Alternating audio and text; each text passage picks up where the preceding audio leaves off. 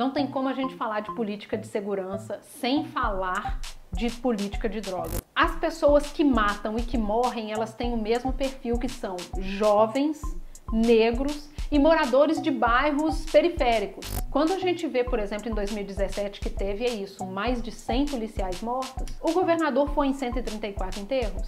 Não foi. Ele não se importa o suficiente com isso.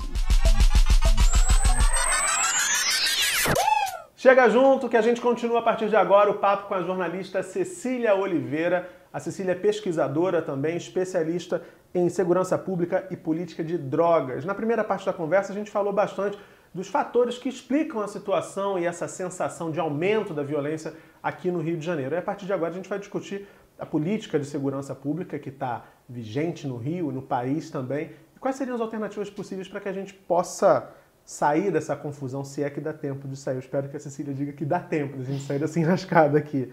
Cecília, para a gente começar, os dados da tropa de elite da Polícia do Rio de Janeiro, que foram revelados pelo jornal Extra, demonstram que em 2017 as mortes em confronto durante operações do BOP aumentaram 80% só no período entre janeiro e agosto do ano passado. Foram 65 mortes em operações desse tipo. Também no ano passado, o Rio teve 134 policiais militares assassinados e essa foi uma das maiores marcas da história. O que, que esses dois números, esses dois dados, Cecília, revelam em relação à política de segurança adotada aqui na cidade do Rio de Janeiro? O que a gente vê no Rio, na verdade, vamos dizer assim, que é um, é um retrato ampliado do que a gente vê em países que apostam no, no proibicionismo das drogas. Não tem como a gente falar de política de segurança sem falar de política de drogas. Elas estão ligadas. Porque é, eu lembro que eu conversei com alguns amigos que são policiais e eu perguntei para eles assim: vocês, quando vocês entraram na academia de polícia, vocês chegaram a estudar é, o porquê que as drogas são criminalizadas e estudar assim como que era antes o policiamento? E a resposta foi: não sei e não sei. Então, assim, é, não há como falar de uma coisa sem falar da outra. E isso fica muito claro no Rio de Janeiro quando a gente pega, por exemplo, o, o relatório da própria Secretaria de Segurança ali do ISP, produzido com dados sobre apreensões de drogas. E aí a gente percebe que, é, mesmo que você aposte nessa política que é, é, é fracassada, o proibicionismo é uma política fracassada, mas mesmo que você aposte e diga, tem que ser proibido sim, tem que endurecer. Mesmo que você aposte nessa situação, você está fazendo isso de forma tão errada que os dados da própria Secretaria de Segurança mostram que a maioria, 80, entre 80% e 90% das apreensões, são de 100 gramas ou menos. Então, assim, quando você vê que esse policial morreu ou matou, você vê que foi por muito pouco, por muito pouco, sabe? Então, assim, é, vamos dizer que não, nós vamos apostar no proibicionismo, por que você não aposta nisso de uma forma que evite que a droga chegue, por exemplo, onde ela tem que chegar? Porque a gente sabe que não há plantação de maconha na favela. E isso é muito curioso que você está dizendo, porque a gente está no ano eleitoral Uh, a gente vê os debates, os candidatos todos dizem isso, né? É preciso reforçar a segurança nas nossas fronteiras, é preciso reforçar a segurança nos portos e aeroportos, porque a droga não é produzida, né? A gente não tem plantação de maconha, a gente também não planta coca, enfim. Uh, uh, mas, no entanto, ninguém coloca isso em prática, me parece. Há uma dificuldade enorme de colocar isso em prática, né? É, exatamente. Então, assim, quando você vê é, as pessoas que tomam essas decisões, elas não vão para a rua mas elas decidem quem vai morrer.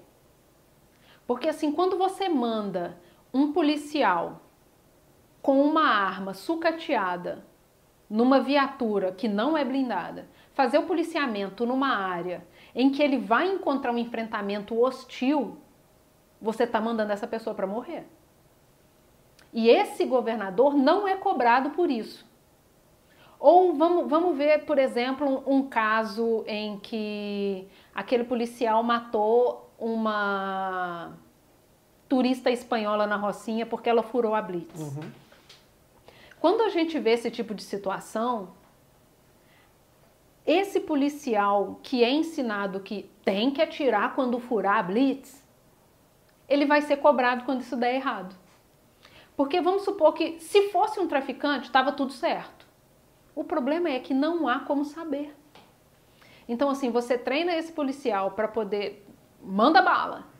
Mas quando a corda arrebenta, a corda vai arrebentar para o lado desse policial, inclusive. Houve o caso também célebre do morador num, numa comunidade que estava com uma furadeira em cima de casa e foi morto também porque o policial confundiu, achou que ele estava armado, né? Isso tem alguns anos também, mas é mais um exemplo dessa prática que você está dizendo. Na verdade, o cara está num território hostil, ele está imaginando que um, um, um, ataque vai ser iminente, então ele vai reagir. E aí reage, às vezes, desastrosamente, né? produzindo vítimas. Né? Sim. E aí você tem a questão de que quando essas coisas acontecem, isso é tratado como um erro individual. E não é um erro individual. Porque assim, por mais que esse policial ele tenha errado e de fato eu não acredito que o cara queria matar a turista espanhola, mas o negócio é, existem pessoas matáveis. Se fosse uma outra pessoa qualquer, ok, passaria batido. Quem é matável numa política de segurança como essa que a gente está experimentando aqui no Rio? A gente vê que as pessoas matáveis, elas têm perfil dos dois lados dessa guerra, e eu digo guerra às drogas, não guerra à situação uhum. de segurança. As pessoas que matam e que morrem, elas têm o mesmo perfil que são jovens, negros e moradores de bairros periféricos. Então, assim, eles são vizinhos quando você pensa assim, por exemplo, porque o policial ele não ganha o suficiente para não ser vizinho do traficante. Ele não ganha o suficiente para morar numa região em que ele não conheça a pessoa que cresceu com ele, foi para um lado e ele foi para o outro. Então, assim, a pessoa que mata e a que morre tem esse mesmo perfil, porque, inclusive, as bases da polícia militar, o soldado, como se diz, o chão de fábrica, tem o mesmo perfil, né? Então, assim, as pessoas que tomam a decisão, a política de segurança vai ser assim, assim, assim, assim ele não está ele não tá ligado em quem está ali no, no dia a dia e falando, eu acho que isso não vai funcionar. Porque, por exemplo, há pesquisas feitas com os próprios policiais lotados nas UPPs e que eles já diziam: isso não funciona. Isso não funciona. Eles foram ouvidos? Não. Porque não interessa. E quando eu digo não interessa, eu, eu me refiro ao desdém que os governadores têm com seus funcionários.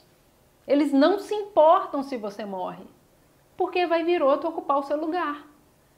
Quando a gente vê, por exemplo, em 2017 que teve é isso, mais de 100 policiais mortos. 134. O governador foi em 134 enterros?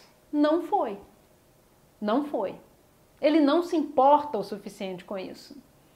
Essas 134 famílias que ficaram sem o seu, o seu, o seu pilar, elas foram assistidas pelo Estado que deveria? Não foram. Não foram. Então, assim, é, a gente precisa, inclusive, saber a quem cobrar. Então, assim, quando morre um policial, não adianta você ficar gritando, ah, os direitos humanos, os direitos humanos. O empregador dele é responsável por ele em alguma medida, nós, enquanto sociedade, que também não cobramos esse empregador, essa figura né, que representa o empregador, na medida que ele deveria ser cobrado, da forma como ele deveria ser cobrado, a gente também é meio corresponsável, né? Porque se a gente fica pedindo mais polícia, a gente não reflete um pouco. Essa é uma pergunta que eu queria te fazer. Porque há um clamor de parte da sociedade, sobretudo das alas mais progressistas de esquerda, que há tempos já vem militando no sentido da desmilitarização da polícia militar. Muita gente não entende o que isso significa. Muita gente acha que isso é coisa de baderneiro que está querendo que, ah, então entrega para os bandidos e vamos ver, vamos viver no oba-oba, Deus dará. Mas não é bem isso que essas pessoas defendem. Essa você acha que seria uma saída, por exemplo, a gente repensar a forma como próprias forças de segurança estão instituídas aqui na cidade, no estado? Essa é uma discussão interessante porque quem pede a desmilitarização não quer que fora PMs. Não é isso. Quer que a força policial seja civil e não militar. Mas é muito difícil, dentro da nossa realidade, pedir a desmilitarização sem pensar na política de drogas primeiro. Uhum. Porque são coisas muito interligadas. Não tem como você de, de desmilitarizar só a polícia, por exemplo, porque nós vivemos em uma sociedade com um pensamento militarizado. Então, assim, o que eu digo, inclusive parafraseando o, o Coronel Jorge, que foi comandante é, da polícia e depois ele foi, inclusive, ele chefiou a pasta de direitos humanos, a sociedade é militarizada. Então não tem como você pedir a desmilitarização de uma parte dessa sociedade. E principalmente sem pensar no problema maior que é a política de drogas. Então, assim, o debate é mais amplo. É muito mais amplo do que isso. A saída, então, seria rever essa proibição das drogas, uh, como alguns países já, já têm feito no, nos últimos tempos. Esses países, você que é especialista na área, eles já têm experimentado redução nos índices de violência, e uma outra pergunta já embarcada nessa: muita gente teme um efeito rebote, né? que uma vez uh, descriminalizando as drogas, a violência acabe subindo, porque vai ter muita gente louca consumindo muita coisa e sair fazendo bobagem por aí. Uh, as experiências internacionais desmentem isso ou, em alguma medida, sinalizam que as pessoas podem ter razão em se preocupar com essa possibilidade? Olha, é, o, isso, isso vai inclusive de é, encontro com aquilo que eu disse que Experiências externas são experiências externas, a realidade do Brasil é uma realidade peculiar. Mas isso não significa que a gente não possa olhar outro exemplo, outros exemplos para poder traduzir para a nossa realidade. Uhum. Então, assim, o que eu acho que é mais próximo da gente é a experiência de Portugal, que tem é, o, o mínimo de características parecidas com a nossa e que hoje é simplesmente uma das maiores economias da Europa. Está cheio de brasileiro querendo fugir para lá. Querendo fugir para lá, onde é tudo legalizado. então, assim, é, isso tem que ser feito, obviamente, de forma muito responsável e, e, e é, é, é uma coisa assim multidisciplinar. Não é uma coisa do tipo, hoje não é crime, ponto e largar isso e, por exemplo, não, não, não ter campanhas de conscientização, por exemplo, que não, são muito educativas importantes. muito importantes. Né? Você precisa, de fato, educar. Então, assim, não é só você largar a mão. Eu, se, eu sempre penso assim, por exemplo, hoje, qual a sua dificuldade em comprar um cigarro de maconha? Você não leva 10 minutos se você decidir que você quer, você não vai levar 10 minutos, você vai conhecer alguém que conhece alguém e que em dois minutos vai estar na sua mão. Em, algum, em muitos casos você não sai nem de casa, né? Você não precisa nem sair de casa. A gente sabe que existem vários deliveries por aí. O negócio é, você, você faz. Porque não é um problema. Não é difícil conseguir. Então, assim, você dizer, ah, todo mundo vai usar porque agora pode. Já pode. É, é uma desculpa muito furada, né? É uma desculpa muito furada porque já pode né? Então, assim, não é difícil você conseguir o que você quiser. Você consegue comprar uma arma se você quiser. Você é consegue comprar drogas é, se você quiser. Tem uma parte desse, dessa argumentação que é muito hipócrita, né? Que é também uma característica muito forte da sociedade brasileira. Né? É isso que você está dizendo. Você vai a qualquer show, em qualquer lugar mais assim que você acha, ah, tem mais jovens e tal você vai estar tá lá e você vai sentir um cheirinho da maconha subindo. Você está na praia, você sente. Então, assim, isso já está circulando, a sociedade, as pessoas já utilizam. Então, em alguma medida, a gente precisa é, é, se despir dessa hipocrisia também para perceber que, olha, né, meu amor, não vai ser nessa base do que ah, vai, agora vai liberar, todo mundo vai comprar, porque é como você está dizendo, já está acessível. Né? É, o, o que eu falo é que as drogas já são liberadas. Né? Elas são criminalizadas, é outra coisa. Porque liberado é, você pode conseguir isso aí a qualquer momento, 10 minutos você liga aqui, manda um zap ali, isso chega aí na sua mão. Então, assim, é, isso resolveria todos os problemas de violência do país? Obviamente que não, porque não, inclusive não existe apenas crimes relacionados a drogas. Mas isso reduziria, por exemplo, a chance de, de ter esse enfrentamento diário, de ter essas disputas diárias. Né? E a gente vê, por exemplo, é, é, esses tiroteios que tem dia e noite na Rocinha, dia e noite na Praça Seca, dia e noite no juramento. Qual o sentido disso? Qual o sentido disso? Então, assim, quando você mantém uma coisa desregulada, alguém vai regular. A gente vê isso não só sobre droga, a gente vê agora com as atividades da milícia.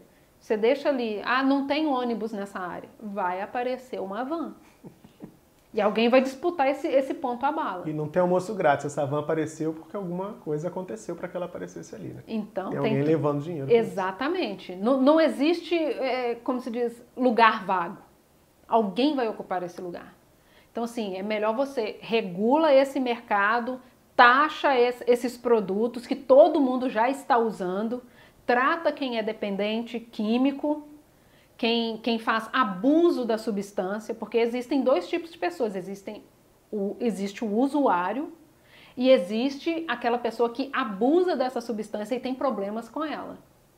Então, assim, trata quem tem, quem tem que tratar. Quem não tem que tratar, não tem nada, não tem nada que a gente possa fazer. A pessoa vai usar, a pessoa vai comprar, ela vai fazer o que ela quiser da vida dela. E isso, inclusive, tem, tem, é, tem, tem isso do tipo, a pessoa vai usar, vai usar, ponto final, não há nada que você possa fazer, já é crime mesmo, já vai para cadeia mesmo, e isso não impede as pessoas de usarem. Você pode regular, como no caso do álcool, você não vai associar isso à direção, por exemplo, você não vai beber antes de ir para o trabalho, você não vai, enfim, né? Você pode regular, inclusive nesses aspectos também para que, porque a gente sabe que a sociedade também precisa de normas para que as pessoas, para que tudo funcione, né? Embora muitas vezes essas normas não sejam cumpridas, inclusive por governantes, mas precisam existir. E isso também pode se referir num eventual caso de descriminalização das drogas. Né? Exatamente. E a gente não pode esquecer a raiz dessa política. Não tem muito tempo que o ex-secretário do, do ex-presidente americano Nixon, que foi quem instituiu essa, essa guerra às drogas, ele revelou que eles sabiam muito bem o que, que eles estavam fazendo. E qual que era o objetivo deles? De um lado, você conseguir é, controlar os negros, que eram o problema, e conseguir controlar quem eram os taxados de comunistas e que eram contrários às guerras que estavam sendo perpetradas. Então, com a política de drogas, eles conseguiriam coisas do tipo: eu consigo entrar na sua casa te criminalizar, fazer esse jornal passar a noite e dizer esse é o problema. Então, assim, você fechou um combo ali, você instituiu quem é seu inimigo e conseguiu flexibilizar a legalidade de poder perpetrar qualquer coisa contra você, porque afinal de contas, você está cometendo um crime. Limitou seus direitos. Limitou seus direitos. E isso na terra do, das grandes liberdades individuais. É que é outro país, aliás, hipócrita pra caramba, se a gente, já que a gente falou de hipocrisia aqui no Brasil. Cecília, prazer te receber, muito obrigado. Eu que agradeço. Muito bom ouvir tudo isso. É, espero que a gente consiga sair dessa, dessa encalacrada. Tá difícil, eu sei, né? Tá muito difícil ter esperança. Pois é, mas vamos torcer. Esse ano é um ano de eleição. Para terminar, bem rapidinho. Ano de eleição, segurança pública sempre é um tema muito importante nos debates. O que você diria para quem é jovem, para quem está acompanhando a gente, para estar tá atento aí no discurso dos possíveis candidatos? Eu acho que o maior aliado das pessoas, principalmente na hora de decidir o voto, é pesquisar o que, o que essa pessoa está propondo. Isso deu certo em algum lugar? Porque ninguém está reinventando a roda, não tem como reinventar a roda. Tudo que a gente está vendo aí já foi proposto em algum lugar. Isso deu certo em algum lugar? Isso funcionou? Qual que é o efeito? Tem, dá tempo de você pegar essa proposta, pesquisar e decidir seu voto. Tá ótimo, querido, obrigado. Isso é cidadania, gente, não é só ir lá na urna, botar o número e sair e torcer para dar tudo certo, não. Cidadania também é isso. Obrigado por vocês também que acompanharam mais essa edição aqui do Chega Junto. Vocês já sabem, toda terça e quinta, sete da noite, tem um papo maravilhoso como esse foi aqui, aqui no canal. Se você não está inscrito ou inscrita no canal ainda, faz isso agora, se inscreve, dê o seu like, acione o sininho, porque aí você recebe notificação sempre que outra entrevista vier para cá, tá certo? Beijão e até a próxima.